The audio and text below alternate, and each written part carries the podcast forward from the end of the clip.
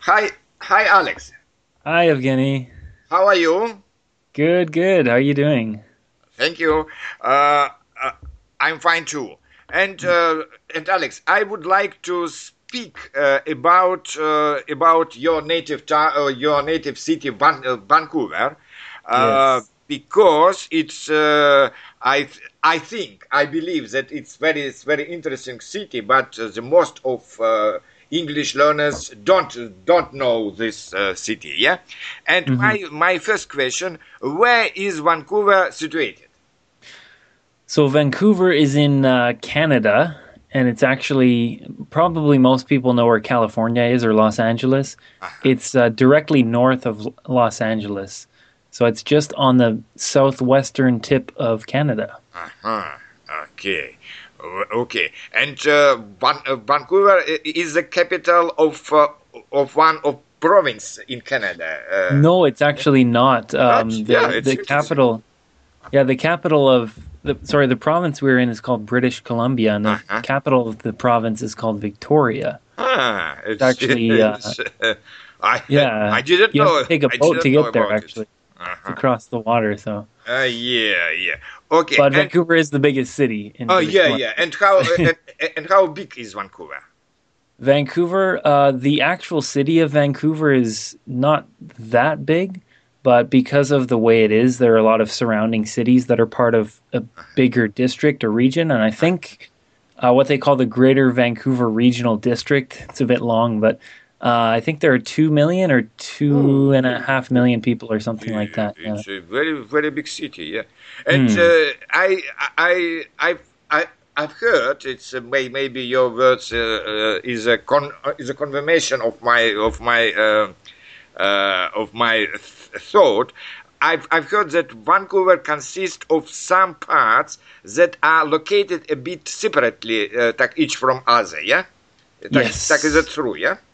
Yes. Uh-huh. So Vancouver, they're actually um, the city of Vancouver is all together, but you have to cross a bridge in order to get to North and West Vancouver, and then you have to cross another bridge to the east to go to other cities called Surrey, Langley, and so on. And those are all part of the same district, but there are uh, different rivers or uh, whatever they call them in between that separate them. Yeah. Uh-huh. But uh, but but but you have uh, uh, the downtown, don't you? Yes.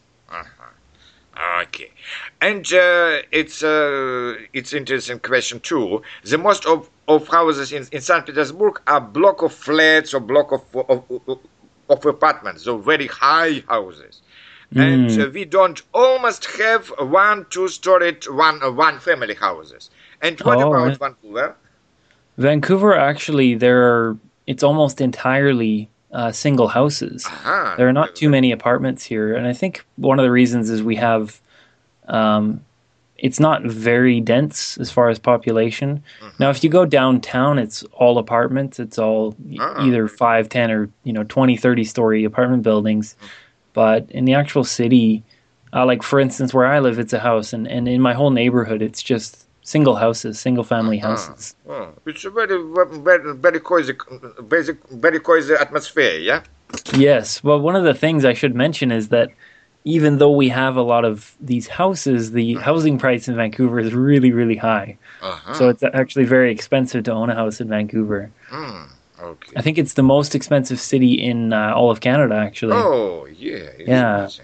Uh-huh. And uh, um, that is uh, is the Pacific Ocean really close to, to Vancouver, or do you have only a gulf like in St. Petersburg? Uh, we, um, technically, the ocean is right next to us. Yeah. So you can go to the beach and it is the water from the ocean. Uh, but there's a piece of land called Vancouver Island, which actually is kind of a, a blocks Vancouver from the direct ocean. Ah, yeah, yeah. Um, but there's still beach. You know, there's it's it's all uh, ocean water. Yeah, there's no rivers on the west side. It's actually the ocean. Yeah. And uh, what are the most interesting sites of Vancouver? Most interesting sites. Um, that's always hard to say as someone who's from Vancouver, because typically in your own city, you don't do a lot of tourist uh, visit a lot of tourist attractions and things like that. But I would say that probably one of the best things about Vancouver is uh, the fact that it's so close to the mountains, Uh-huh. and so you can actually, if you want, within one day, you can go to the beach, um, go swimming, whatever, and in the afternoon you can go mountain climbing, Ah, and then in the evening you can go golfing. You know. Okay. So there's a lot of possibility there. Um, I would say probably one of the the best things about Vancouver for tourists is uh, in North Vancouver. There are a lot of different um, mountains that you can go up and different paths and lots of nature that you can experience. Yeah, yeah, okay.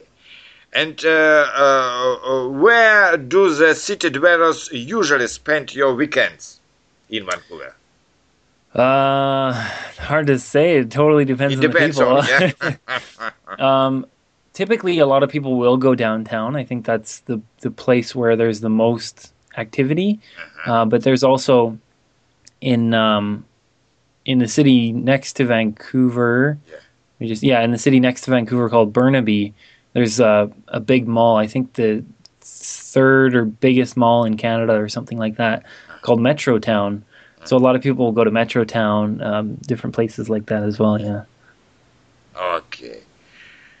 Okay, and my uh, last questions. What uh, what are the most interesting suburbs of Vancouver? Most interesting suburbs. Well, um, in Vancouver, there's a, a section called West Vancouver, Mhm. and it's actually where Link's office is located. Um, but it's a uh, an interesting neighborhood because there there are a lot of um, large houses. It's kind of a more wealthy area, so you can see a lot of nice big houses. But there's one particular road which is a winding road, and it goes up the side of a mountain. And if you actually drive to the top of the road, you get an amazing um, view of the whole city. So you're you're seated up above the whole city, and you can look across and basically see the entire city from there. I think that's probably the best area. Yeah. Okay, thank you, thank you very much, Alex. Yes. Thank you, Eugene, for uh, the interview. I enjoyed it. Always talk enjoy talking about uh, my city, and I hope that if people get the opportunity, that they come and visit. Uh, I'm sure they would enjoy it. maybe next uh, next year or in two in two years, maybe. okay. Perfect. Yeah, yeah. You're always welcome. Okay, thank you, and uh, until the next uh, uh, till the next uh, conversation. Yeah. yes, sounds good. Okay. Take care now. Bye bye. Bye bye.